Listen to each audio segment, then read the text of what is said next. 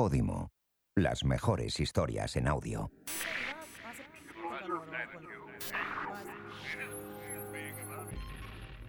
Podimo presenta Destino Feria, el podcast oficial de la 81 edición de la Feria del Libro de Madrid.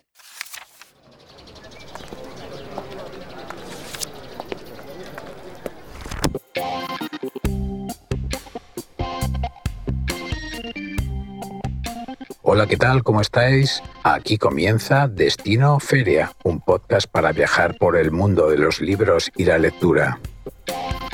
Hoy pedimos otra con Natalia Carrero. Marta Sanz nos cuenta su experiencia con las firmas en la Feria del Libro y hablamos de Ana María Matute con Jorge de Cascante y por supuesto nuestras secciones habituales. Soy Samuel Alonso Miñaca y esto es Destino Feria.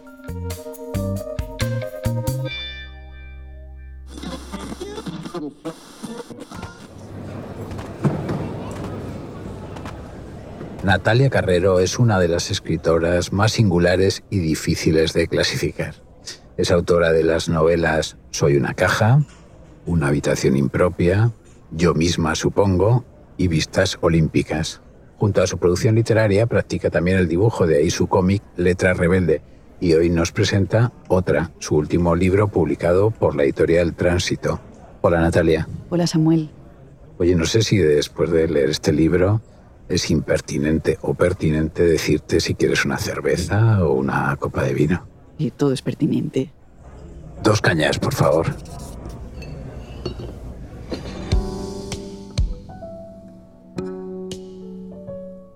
Cada vez que estoy a punto de enviar un mensaje, me pregunto si lo he revisado bien, cuánto bebí, a qué hora será el pico más profundo de la resaca, cuán largo y duro se me hará el día.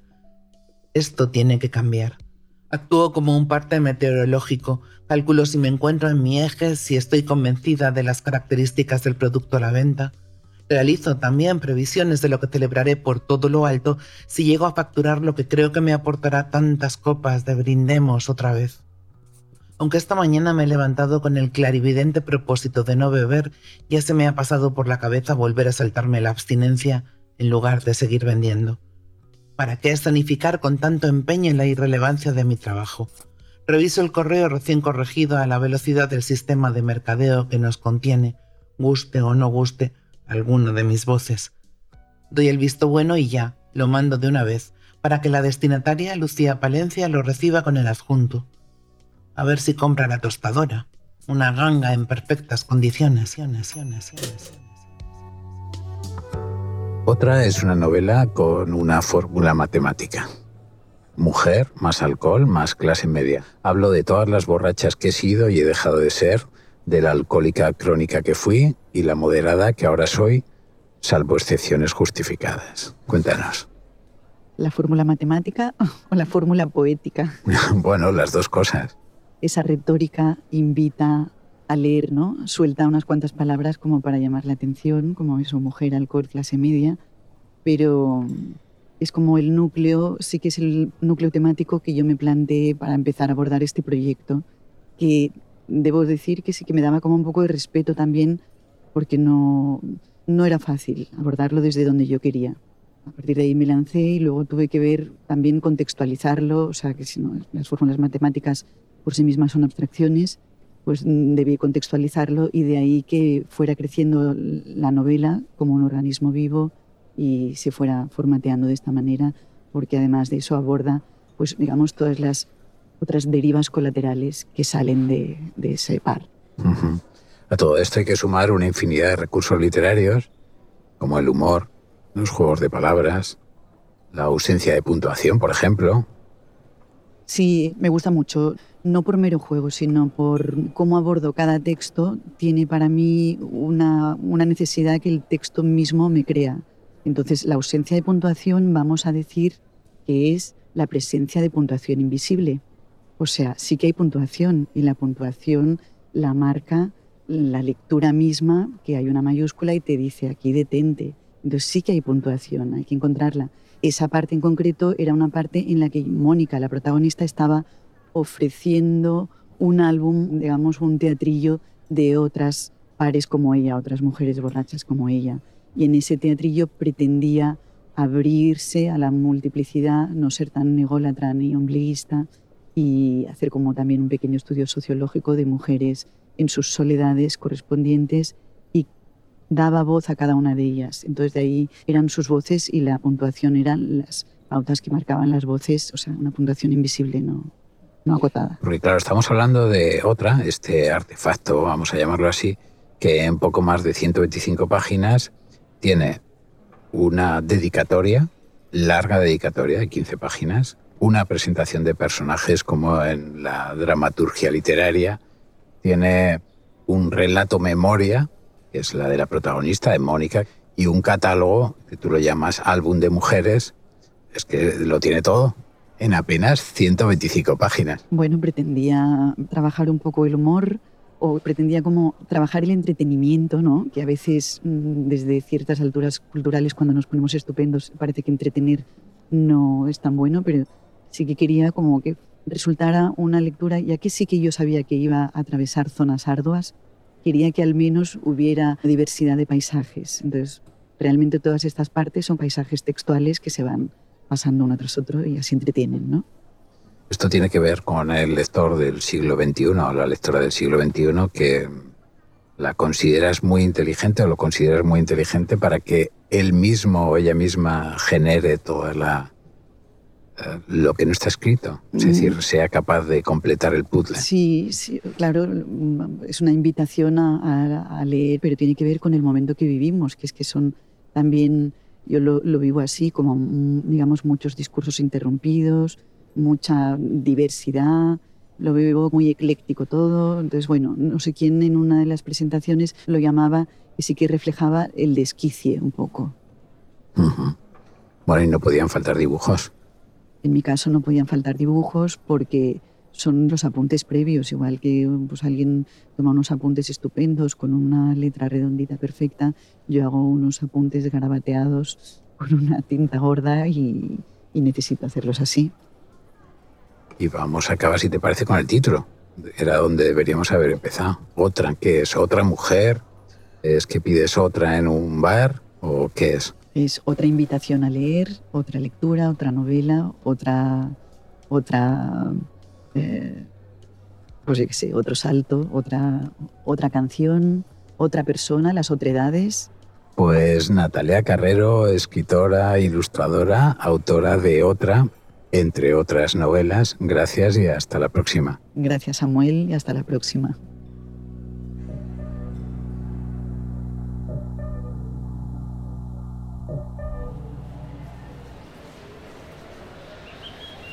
Venir a la Feria del Libro de Madrid es siempre una fiesta y sobre todo para los que vivimos en provincias. Así que aprovechamos, damos una vuelta por Madrid y paseamos por este Parque del Retiro que, bueno, yo creo que es el paisaje más alucinante en esta temporada de libros, ¿no? Un paisaje de libros y árboles, ¿quién puede pedir más?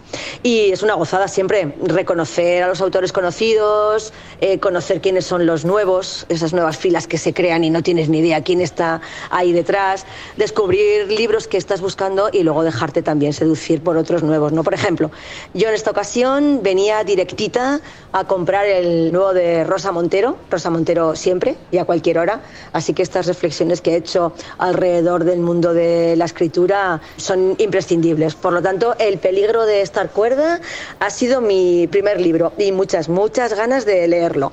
El segundo, no sabía si iba a comprarlo aquí o no, pero al final sí, me he decidido. Es una auténtica preciosidad que ha hecho la, la editorial Prames de Zaragoza, de donde yo soy. Un libro sobre Ordesa con unas ilustraciones tremendamente bonitas de Chema, Chema Agustín, un libro sobre la cultura, sobre el folclore, sobre el paisaje, sobre la montaña, sobre los animales de la montaña, sobre la naturaleza. Yo creo que es un libro imprescindible para todos los que amamos Ordesa y somos muchos y muchos también que no vivimos en Aragón. Y luego, pues la última delicatessen es una cosita que ya había oído hablar de ella, eh, que es una editorial que conozco poquito, que es Bocolia y es un libro que se llama Romances de la rata sabia. Son unos romances creados por Paloma Díaz y bueno, pues una propuesta muy chula, ¿no? De recuperar los romances, los romances de siempre, pero con textos nuevos. Le echa solo un vistacico, pero también le tengo muchas ganas. Esas han sido mis adquisiciones de hoy. Hola, soy Fernando Navarro, guionista y escritor que publicó Malaventura en Impedimenta y estás escuchando Destino Feria.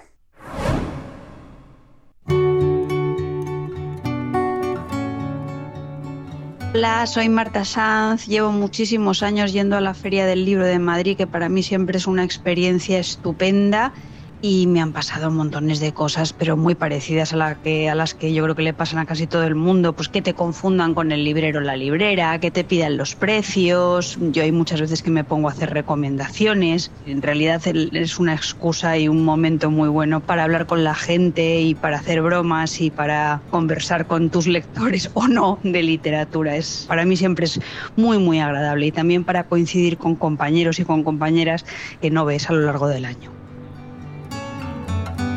Firmar en la feria del libro supone trasladar al espacio de, la realidad y de la cotidianidad esa conversación que intentamos iniciar a través de la literatura.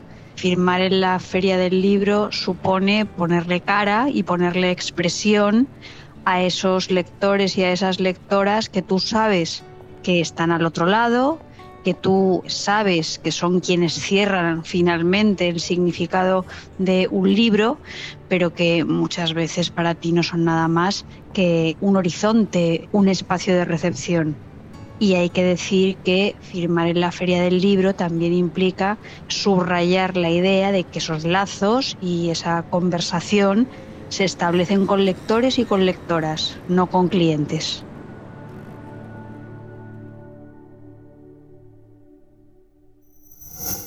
Hola, soy Juanjo de Podimo y me cuelo por aquí para contarte algo especial. Gracias a la Feria del Libro de Madrid podrás disfrutar de 60 días gratis de Podimo, donde encontrarás cientos de podcasts exclusivos y miles de audiolibros. No importa lo que busques, porque lo encontrarás en Podimo. Conversaciones llenas de humor, de aprendizaje, de historias personales y, cómo no, los mejores audiolibros desde las novedades más top hasta los clásicos de siempre. Busca tus 60 días en go.podimo.com barra FL Madrid. Nuevo pensamiento mío desvanecido en el viento, que con ser mi pensamiento de veros volar me río. Parad, detened el brío. Yo os detengo y os provoco, porque si el intento es loco, lo mismo que tú yo escucho. Aunque donde el premio es mucho, el atrevimiento es poco. Y si por disculpa dais que es infinito el que espero, averigüemos primero pensamiento en que os fundáis. ¿Vos a quién servís, amáis? Diréis qué ocasión tenéis si a vuestros ojos creéis, pues pensamiento, decidles que sobre pajas humildes torres de diamante hacéis. Si no me sucede bien, quiero culparos a vos. Mas teniéndola los dos, no es justo que culpa os den, que podréis decir también, cuando del suelo os levanto y de la altura me espanto donde el amor os subió, que el estar tan bajo yo os hace a vos subir tanto. Destino Feria con Samuel Alonso Omeñaca.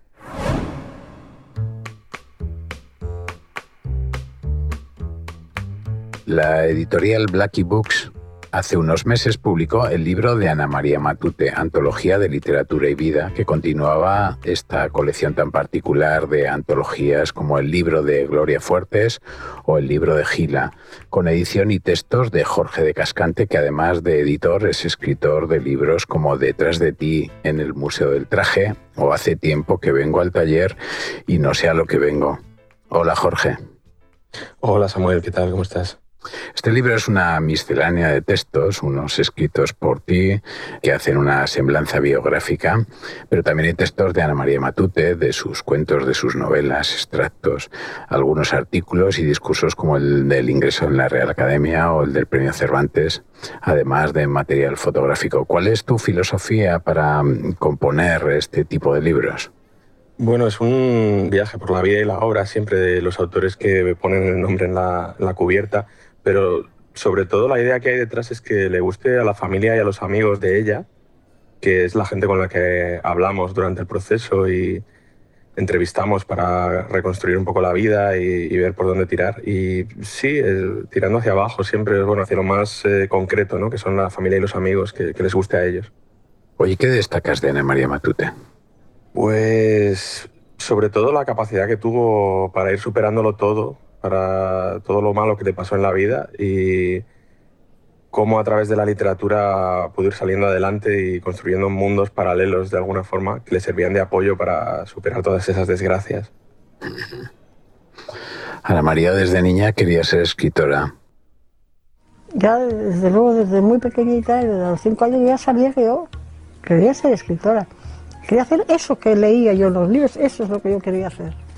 El momento yo pensaba que incluso me ha salvado la vida. Después de la depresión tan grande que tuve, que estuve muchos años sin escribir, el volver a escribir me, volvió a, dar amor a la vida otra vez. ¿Cómo es la relación de, de Matute con la literatura? Pues muy cercana e indivisible de su vida, yo creo, porque lo que tú dices, desde pequeña quería ser escritora y ya estaba inventando mundos, ¿no? Cuando la castigaban en el, pequeño cuartito que la dejaban oscuras. Ella, el castigo ese siempre lo estaba esperando, lo anhelaba casi y le gustaba porque podía inventarse esos mundos, ¿no? Antes de saber escribir siquiera. Y desde entonces hasta el final estuvo haciendo lo mismo. Oye, su gran libro es, creo que sin ninguna duda, Olvidado Rey Gudú. El libro que a mí más me, le tengo más cariño es Olvidado Rey Gudú es que es el libro ese que, que primero me sacó del pozo y después es el libro que yo desde niña quería escribir. Y en alguna manera debe ser cierto eso, porque muchos críticos y, sobre todo lectores que me conocen bien también, me han dicho que en ese libro estoy, estoy todo yo, todos mis, mis, demonios familiares, todo, todo está ahí en ese libro, todos mis temas, mis, mis mis obsesiones, están en ese libro, es verdad. Que escribe a lo largo de los años, ¿no? Eh, cuentas en el libro esa anécdota de que casi la secuestra, mm, casi es un secuestro de Carmen Balsels cuando la lleva a su casa para que remate el libro, ¿no? Sí, ella lo empezó a escribir en, su etapa de Siches eh, a principios de los años 70, que fue coincidió con cuando empezó la depresión, que le duró, estuvo casi 30 años sin escribir solamente escribiendo este libro, dándole vueltas a este libro y leyéndoselo a sus sobrinas por las noches, como si fuesen cuentos de hadas. Y no fue hasta principios de los años 90 cuando Carmen Balseis la, pues eso sí, básicamente la secuestró, le puso un cuartito en su casa y le dijo que hasta que no acabase de, rematar el libro no salía. De los numerosos testimonios de los que de los que tomas nota, la mayor parte de ellos hablan de Ana María Matute como una contadora de historias. O sea, debía ser muy entretenida en esas reuniones que tenía con los amigos que no paraba de narrar cosas, ¿no?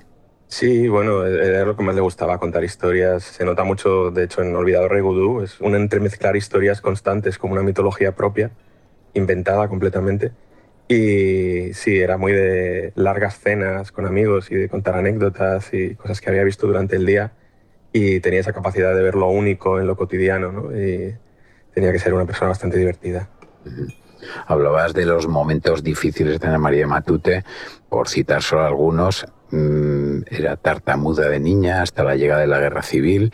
Luego se separa de su marido, mm, estoy citando así al azar, el malo, quien le vende hasta la máquina de escribir. Tiene una depresión que le hace abandonar la escritura, como comentabas. ¿Qué dirías de la vida de Ana María Matute? ¿Tú crees que ha sido infeliz, que ha sido feliz? ¿Cómo ha sido esa vida? Tiene distintas etapas, pero yo creo que lo que sí que logró siempre es eh, encontrar la felicidad a pesar de lo que le iba sucediendo, aunque tuviese etapas muy oscuras en las que bueno, no quería ni salir de casa y, demás.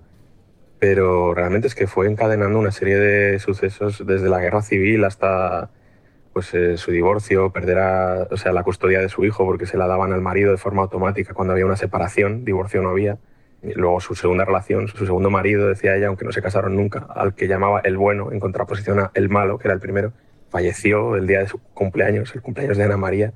Y curiosamente ese fue uno de los últimos sucesos negativos de su vida. Y a partir de ahí, cuando parecía que iba a pasar lo contrario, que se iba a ir hacia abajo, fue hacia arriba y coincidió con la publicación de Olvidado Rey Gudú y cuando recuperó un poco el nombre que no tenía que haber perdido nunca. ¿Y ¿cómo se hace un libro de estas características con tanto material? Esto tiene que ser mucho tiempo de investigación. Sí, bueno, lo hice con la ayuda de la editora Alba Gemora, que eh, estuvo encargándose de las entrevistas eh, a los familiares y amigos en Barcelona y a recopilar materiales gráficos también. Y luego una vez eh, juntas todo, pues tienes que darle forma y tratar de entrelazarlo lo mejor posible con, los extractos de la obra, que es una obra además muy extensa, la de Ana María Matute. Oye, ¿ahora se lee Ana María Matute o no lo sabes o qué opinas? Es difícil decirlo, aunque yo creo que sí, que es una autora leída, eh, está en, los colegios, en los planes educativos, y, pero en general tengo la sensación de que se lee poco en general, o sea que no sería raro que hubiera mucha gente que no lo hubiera leído, pero espero que esté presente durante todo lo posible porque es una autora fundamental del siglo XX en España. Oye, sé que es arriesgado preguntarte por cuál es el próximo libro de antologías. Bueno, arriesgado no, pero no puedo decirlo simplemente porque estamos, estamos en ello y, y no se puede, pero bueno, a ver qué hacemos. Jorge de Cascante, escritor y autor del libro de Ana María Matute, muchísimas gracias y hasta la próxima. Bueno, a vosotros, un abrazo.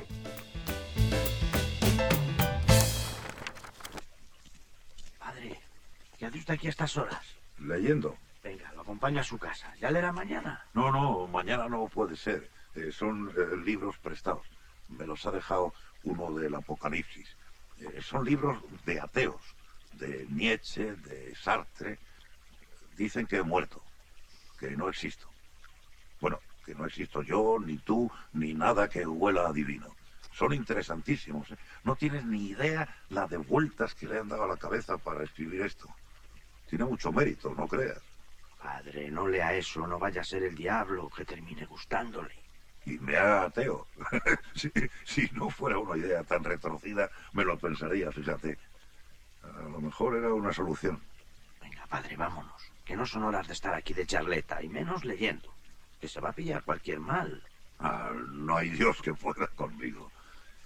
Sartre es más lioso, pero este, Nietzsche, es divertidísimo. Parece que escribe a gritos. Lanza las ideas como trompetazos, con gran elocuencia. Y no carece de profundidad.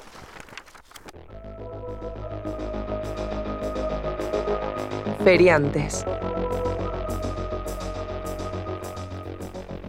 La feria del libro siempre es fecunda en anécdotas y bueno, lo que pasa en los 17 días que dura la feria, los tres fines de semana, pues bueno, daría para escribir varios libros, ¿no? Tanto a nosotros como a el resto de los editores, libreros y amigos que están allí cubriendo la feria.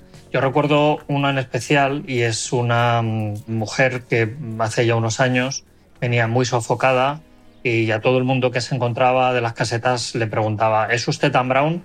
Y bueno, naturalmente, pues bueno, eso demuestra también, en cierto modo, un poco esta vorágine de la feria en que la gente anda buscando la firma famosa y muchas veces pues eh, van casi como a tiro hecho pero sin saber muy bien de qué va la cosa. Hola, eh, soy Enrique Redel, editor de Impedimenta. Para esta feria me gustaría recomendar dos títulos que son especialmente interesantes. En primer lugar, quiero recomendar un libro que justamente estos días llega a las librerías, La madriguera dorada de Catalín Parteni, Catalín Parten es un autor rumano que ha vivido durante muchos años en Oxford y esta es su primera novela. Estamos en diciembre del 88, en pleno crepúsculo del comunismo rumano, y dos personajes, Paul y Fane, estudian uno de ellos en la facultad y sueña ser con batería de un grupo y Fane estudia en el instituto y se ha conseguido una guitarra eléctrica. Solo sabe comenzar, o sea, tocar el comienzo de Mi Street de Dead Purple, pero Paul lo adopta en cierto modo y ambos empiezan a ensayar en un teatro, en un almacén de un teatro, tocan blues. Aparece Oxana, una chica que trabaja en un restaurante cercano y les lleva comida. Y ese almacén en el que ellos se reúnen y que acondiciona en cierto modo se convierte en su madriguera dorada, mientras a su alrededor el mundo que ellos conocen se derrumba. Es una novela magnífica, llena de ritmo, llena de referentes musicales, fresquísima, que es en cierto modo como autobiográfica, con lo cual es una de nuestras apuestas fuertes para esta feria. El segundo es Sinsonte de Walter Tevis, que es del autor de Gambito de Dama, es una novela de ciencia ficción eh, posapocalíptica en el que eh, nos muestra un mundo gobernado por robots inmortales, en el que los hombres viven en una especie de felicidad narcótica y los libros no existen ni los niños tampoco existen. En ese momento aparecen dos personajes, un hombre y una mujer, que descubren esta especie de placer perdido también por la lectura gracias a las películas mudas. Es una excelente novela escrita ya hace unos años, que lleva muchos años sin estar en la mesa de novedades y bueno, Sensonte es uno de estos libros de culto imprescindibles.